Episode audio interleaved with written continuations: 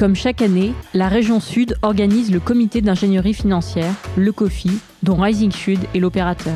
Cet événement réunit et fédère les financeurs publics et privés autour de projets structurants issus des filières stratégiques du territoire, autrement appelés OIR, Opérations d'intérêt régional. S'il se tiendra pour la première fois de manière digitalisée, l'objectif reste le même. Permettre aux financeurs de découvrir une sélection de projets structurants et aux porteurs de projets de bénéficier de l'expertise des investisseurs, mais aussi de recueillir des marques d'intérêt pour les futurs financements. Cette année, ce sont 18 projets structurants et 10 projets d'entreprise qui ont été sélectionnés et ou accompagnés par Rising Sud pour présenter leurs enjeux de financement. Comment Rising Sud et la région organisent le COFI Comment les porteurs de projets se préparent-ils pour l'événement? Comment les financeurs participent-ils? Suivez chargés de mission, porteurs de projets ou financeurs avant, pendant et après ce grand événement dédié au financement des projets structurants du territoire régional.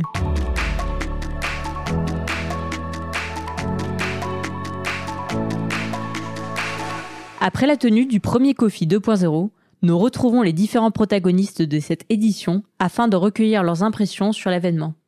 Nous retrouvons d'abord Grégory Vargnol, responsable d'unité chez Rising Sud en charge de la coordination du dispositif. Grégory, quel bilan global tirez-vous de cette édition du COFI Le bilan, il est très frais. Donc premier premier retour un peu chiffré. Euh, on a eu plus de 250 connexions ce matin. Donc euh, bilan positif puisque euh, d'habitude en, en, présentiel on n'atteint pas forcément cette jauge là. Bilan positif des premiers retours que j'en ai à la fois des porteurs et des financeurs sur le contenu des échanges et, et les points de déblocage qui ont été permis euh, à travers les échanges en atelier. Euh, troisième chose et notamment peut-être celle qui personnellement m'inquiétait un petit peu avant parce que complètement nouvelle, c'était le format d'organisation dématérialisé et, et le format numérique a priori, euh, de ce que j'en sais, il n'y a eu aucun couac. Tout a bien fonctionné. Et donc voilà, à la fois sur euh, la forme, sur le fond, euh, et sur le mode d'organisation d'intervention de l'équipe et, de nos partenaires les plus proches, il semble que le bilan soit assez largement positif. Quel enseignement tirez-vous d'une animation digitale versus une animation présentielle? Alors déjà, un, l'animation digitale permet euh, finalement un accès un peu plus facile aux personnes qui sont euh, éloigné du, du, du, lieu de rassemblement pour un événement physique. Donc c'est vrai qu'on avait ce matin, bon forcément des personnes en région, hein, c'est quand même le gros de notre euh, public entre guillemets. On avait quand même beaucoup d'interlocuteurs parisiens qui parfois bah, sont amenés à choisir euh, et on voilà, forcément la contrainte de déplacement pèse un petit peu plus. On avait aussi des représentants euh, bruxellois et des et des représentants de l'Union européenne à la fois de la région et, et voire même de la Banque européenne d'investissement qui étaient présents ce matin qui ont déjà été présents, mais en tout cas qui ont répondu assez, euh, assez, alors pas massivement, mais assez largement en tout cas euh, présents. Donc déjà d'une part en termes de présence, on y voit un intérêt. On avait un petit peu peur que le, le fait de pas avoir de présence physique le le, la dynamique d'échange soit pas aussi euh, aussi forte. Au final, en scénarisant autant que possible nous, euh, en prévenant euh, tous ceux qui pouvaient être prévenus, en donnant la parole dans le bon ordre pour aller chercher un peu des points de déblocage en termes de financement, on est arrivé à avoir une dynamique d'échange finalement assez assez positive. On s'est aussi fait aider par un par un prestataire nous pour pour être briefé sur comment aborder la chose puisque c'était assez nouveau pour l'équipe d'animation principalement euh, chez Rising Sud. Le seul, euh, le seule information qui nous manque aujourd'hui, c'est, euh, c'est en fait c'est pas tellement sur le format d'animation du pendant des ateliers, c'est plus tout ce qui peut se passer juste avant et juste après. Et au final, on, on, on sait que euh, l'événement sert au moins autant pour le fait de, de rassembler tout le monde dans des ateliers, d'avoir des discussions, de, de construire ensemble des solutions intelligentes, autant que pour toutes les discussions bilatérales qui peuvent se faire euh, euh, avant au petit-déj ou après au repas. C'est ensuite Mathieu Ganzer-Muller, responsable énergie, infrastructure et mobilité à la Banque des territoires, et de son collègue Julien Fabre, responsable développement numérique des territoires, présent autour de table, de nous livrer leurs impressions. Était-ce votre première participation au COFI? En ce qui me concerne, Julien, euh, non, on peut pas dire que c'est la première. Au contraire, c'est la, la, suite d'une longue série. Euh, on, a été et j'ai pu participer même au, tout premier comité des, financeurs et, et vu l'intérêt de la démarche, effectivement, on, s'associe à chaque à chaque comité en fonction des projets qui sont présentés. Mathieu? Euh, bah, moi c'est pareil, je suis un fidèle en fait du Kofi, donc euh, et pareil, on, est dans une logique de co-construction hein, avec Rising Sud, et donc euh, chaque fois on essaye de travailler en amont euh, sur ces projets-là pour aboutir euh, et pour avoir une position un peu plus affinée lors du comité financier. Que pensez-vous des projets présentés lors de cette septième édition? Bah, une fois de plus, euh, on note euh, une, une, grande qualité des, des, projets qui ont été présentés. Euh, L'accompagnement par Rising Sud permet vraiment de euh, mieux structurer les projets et de les rendre euh, beaucoup plus attractifs pour des investisseurs. Nous, on a aussi une capacité d'accompagnement des, des, projets, mais c'est sûr que avec la, la, la, la, puissance, si je puis dire, de, de Rising Sud sur ce, ces phases d'accompagnement, ça nous permet vraiment d'améliorer la, qualité des projets qui sont présentés et puis de, de rassembler d'autres euh, investisseurs, euh, co-investisseurs, cofinanceurs, euh, et donc plutôt dans une logique d'accélération du financement des projets. Donc une fois de plus, une édition vraiment très intéressante. Mathieu? Donc je suis assez en ligne avec Julien, hein, donc c'est très intéressant. On voit que ça traduit aussi des animations de filière. notamment l'hydrogène qui est un prisme fort. on est aussi sur des sujets d'économie circulaire avec tout ce qui est naturalité et sans oublier le tourisme. Donc on a un beau panel euh, de, de projets à traiter. Euh, c'est donc très intéressant pour nous qui sommes, qui nous voulons être précurseurs aussi côté Banque des Territoires en, en, amont sur les structurations. Donc on a une vraie logique de collaboration où Rising Sun permet une émergence des projets et où nous on va être derrière sur cette brique plus investisseur pour permettre au projet de se concrétiser. Quel bilan pour la Banque des Territoires? Alors, en ce qui me concerne, moi qui suis plus sur la, la thématique euh, numérique, euh, j'ai été particulièrement séduit par le, par le projet présenté par la Société du Canal de Provence, euh, dont on est par ailleurs partenaire, euh, mais qu'on n'avait pas forcément euh, dans les radars. Et donc, finalement, c'est là qu'on voit tout l'intérêt de ce, ce, type de, de, de, de réunion. C'est vraiment de finalement d'identifier des, des, projets sur lesquels on n'avait jusqu'à présent pas encore eu l'occasion de se, se pencher. et très clairement, on va, on, on va évidemment se mobiliser sur ce projet-là euh, pour euh, pour voir comment le, le, le, développer et faire en sorte qu'il se qu'il qu'il puisse émerger et se développer. Mathieu?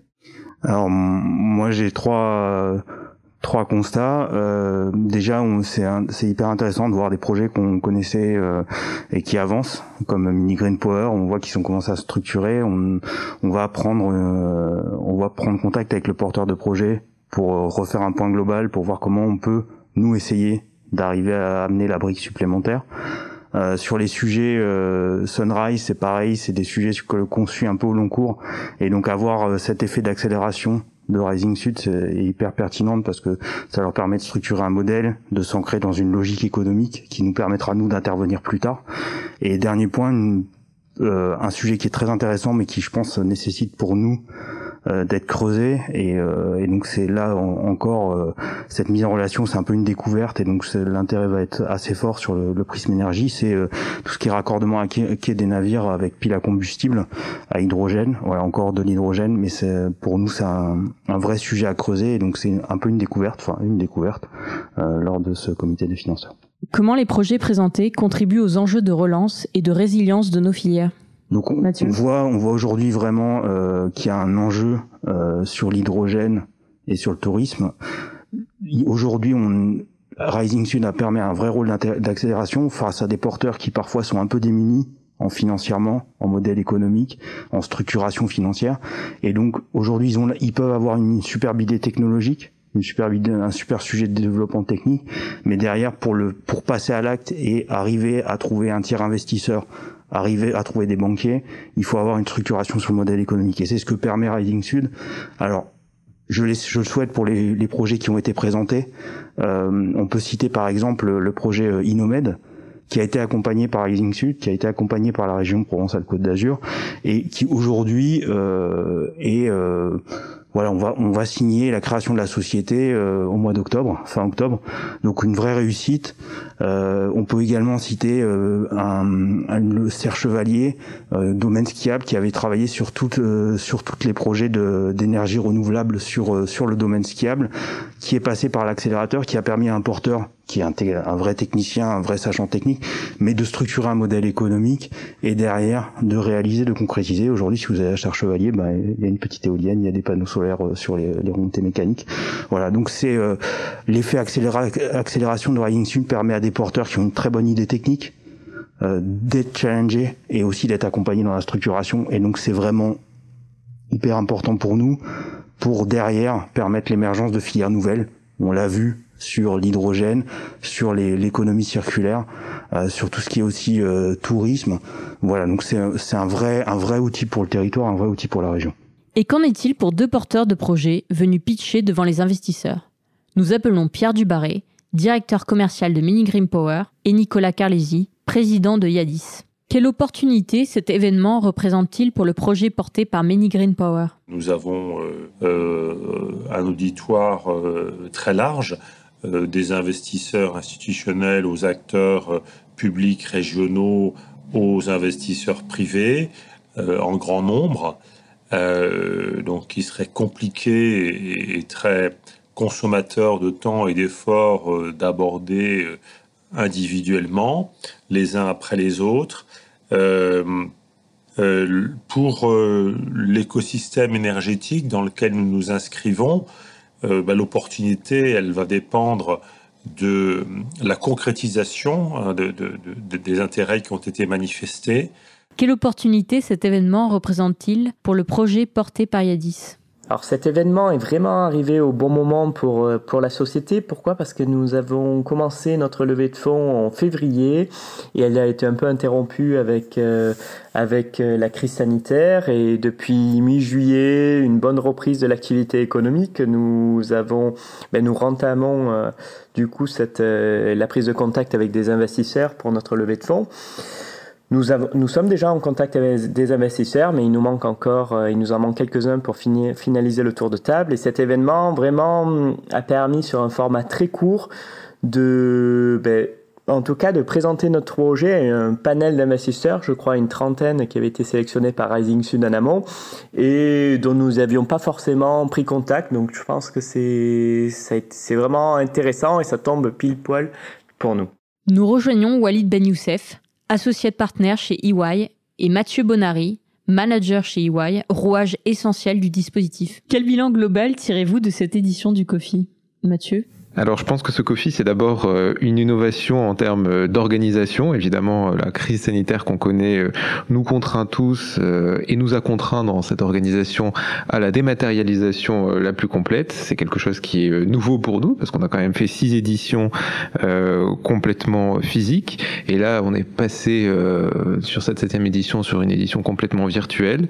ça a emporté un certain nombre de conséquences en termes d'organisation, des complexités qu'on n'avait pas anticipées évidemment, et aussi des opportunités euh, à la fois en termes de mobilisation de financeurs et d'intervenants et euh, de, de, spectre de, participants, euh, ce qui a été finalement une bonne chose et, et, une nouvelle opportunité dans cette septième édition du COFI.